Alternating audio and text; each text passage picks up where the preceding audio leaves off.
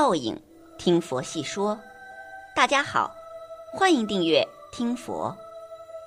茫茫人海，谁也不是孤岛，都会与他人打交道。生命中出现的每一个人都有其意义。遇见谁或许无法选择，但人们可以自己选择和谁长久相处。许多老人辛苦了大半辈子，退休以后一定要随心随性，过好自己的余生。无需委曲求全，好好善待自己，远离下面这五种人：一言而无信的人。一个人行走于天地间，和为贵，诚为先，信为本。冯玉祥说：“对人以诚信，人不欺我；对事以诚信，事无不成。诚信是守约，答应别人的事就尽力做到，自己制定的计划就努力实施。”诚信是守时，不耗费别人的时间，不浪费自己的生命；诚信是守据，对他人的功劳不贪图，对自己的过错不推诿。常言道：“受人之托，忠人之事。”讲诚信不仅是对他人负责，也是自己的一种担当。当今社会，一个人的信用与生活息息相关，无论是购物、出行还是工作，没有诚信，只会是寸步难行。二爱占便宜的人。人生因果往复，得失共存，只有努力付出，才会有丰厚回报。现实生活中，却总有一些人不思进取，不懂付出，只想坐享其成，爱占他人便宜。朱子家训中说：“与肩挑贸易，勿占便宜；见贫苦亲邻，须加温煦。”意思是和小摊小贩打交道，不要占便宜。看到穷苦的亲朋好友，要多加帮助。人只有以身作则，才能去严格要求别人，不贪小便宜，才有大富贵。爱占便宜的人，总认为自己精明能干，多吃多占，坑蒙拐骗。实际上，这种人一没品，二没德，终将众叛亲离，一无所获。与这种人打交道，时间一久，人心凉透，也就情断梦醒，曲终人散了。三心机很重的人，生活中有些人总是心机重重，笑里藏刀，表面待一个人如亲人，背后损他如仇人。《红楼梦》中写道：“机关算尽太聪明，反误了卿卿性命。”这是曹公在书中所写曲子《聪明泪》中的句子，揭露了王熙凤的凄惨命运。王熙凤面艳心狠，手段泼辣，幸儿评价她道。嘴甜心苦，两面三刀，上头一脸笑，脚下使绊子，明是一盆火，暗是一把刀。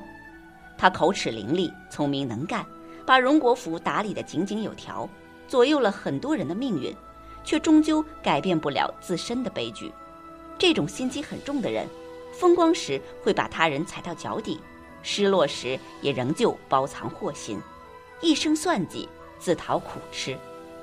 所谓你敬我一尺，我敬你一丈，人与人之间永远是相互的，少一点心机，多一点真诚，才能以真情换真情，以真心交真心。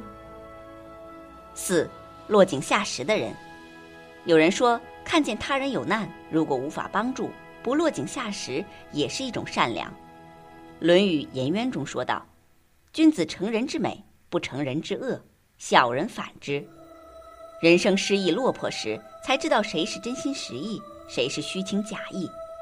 有的人平日里鞍前马后，一旦失事，立马翻脸，落井下石，趁人之危。岁寒知松柏，患难见真情。看清一个人，看透一件事，往往都是在大起大落之后。与人相交，不求同享富贵，唯求得雪中送炭。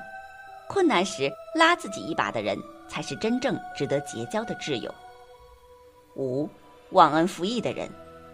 这世间最难走的是心路，最难治的是心病，最难揣摩的是人心。人心不足蛇吞象是贪婪，人心不齐家国败是自私，人心不古世态凉是忘恩。一路走来，谁不曾受人恩惠？谁不曾与人方便？懂得感恩是珍惜，懂得报恩是成长。古训讲：“吃水不忘挖井人，乘凉不忘栽树人。感恩过往，才能更好的拥抱明天。星云大师有言：“感恩的人生才懂得付出，感恩的人生才明白富贵。树高千尺不忘根，人若辉煌莫忘恩。忘恩负义的人，背叛了过去，也失去了将来，永远没有出路。人这一生，心诚得真情，品正遇贵人。只有恕己修身，反思自省，才能结交到正能量的人。物以类聚。”人以群分，往后余生不高估人性，不试探人心。余生不长，愿自己能和相处舒服、久处不厌的人在一起。退休了，无事一身轻，想一想都很美好。可是，总有一些退休老人活成了令人讨厌的样子。余生不长，应该如何度过？大家要认真思考，并且积极行动。建议大家学会以下几种生活方式。富养余生。一，找到生活的乐趣，充实自己。诗人说：“竹杖芒鞋轻胜马，谁怕？一蓑烟雨任平生。”大家一定很向往诗句里的境界吧？可是大多数人却只能羡慕，不能如愿以偿。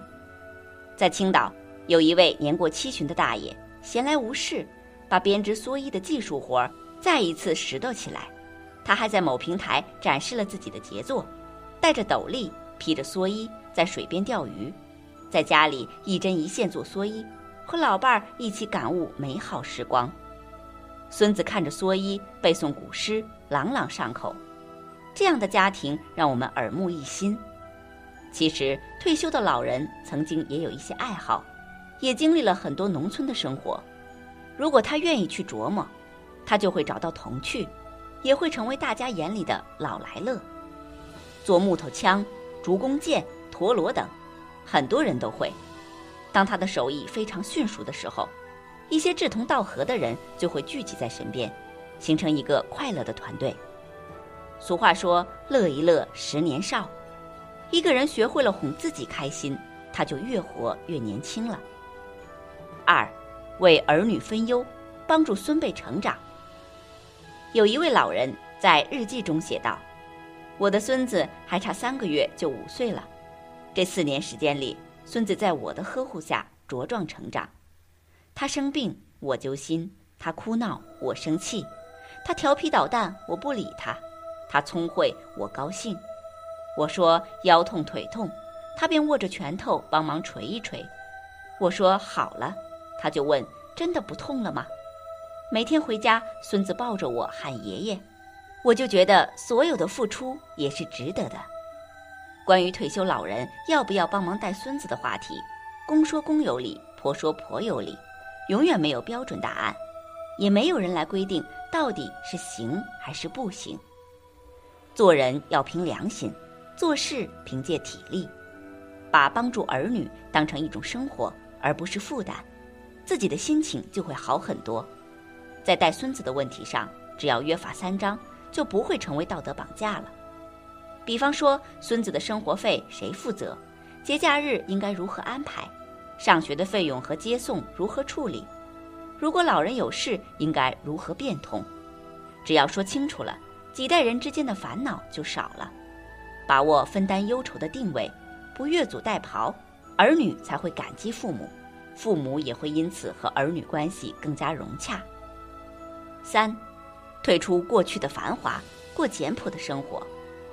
有一位老爷子退休两年了，还常常去原单位找麻烦。老爷子说，他在上班的时候，上司答应给他一笔奖金，但是一直没有兑现。有一次出差，费用没有全部报销，显得不公平。退休之后也没有人组织活动，显得太不近人情。一个人退休之后，应该和原单位保持距离。要懂得往事一笔勾销，从此两不相欠。该给他的都会给他，不该给他的他也就不要追问了。还有，在职场的时候，他加入了很多的社交圈，比方说和客户建立了圈子，便于联系感情和拿下业务。其实这一切的热闹都是虚幻的。四，坚持尊老爱幼，树立道德形象。在警世恒眼里，写了一个叫刘德的老人，生在明朝宣德年间，家住河西务镇，靠开小店为生。刘德乐善好施，但是到六十多岁时还没有养育子女。一个下大雪的日子，一个带着男孩的老人浑身发冷，非常可怜。刘德把一老一小两人带回家，好生伺候。老人身体虚弱，过了几天就离世了。刘德认了男孩为干儿子。又有一天，门口的河道里有一条小船被浪打翻了，落水的人被周边的船家拖上了岸。一个少年拼命游水上岸的时候，身体多处受伤。刘德把少年扶到家里调养了几个月。就这样，一个原本孤苦无依的老人有了两个孩子。更令人啧啧称奇的是，男孩本身是女儿身，因为出行不方便，女扮男装。经过撮合，两个孩子结为夫妻。正所谓无巧不成书。俗话说：“善有善报，好人好报。”一个退休的老人想要过得好，就应该积极帮助别人，而不是认为自己对社会功劳大，社会亏待了自己。一个人最难的品德，就是照顾别人家的孩子。关注别人家的老人。如果一个人不是很老，身体不是很糟糕，应该力所能及的照顾更老的人。从某种角度来说，他的爱心体现了抱团养老的善行。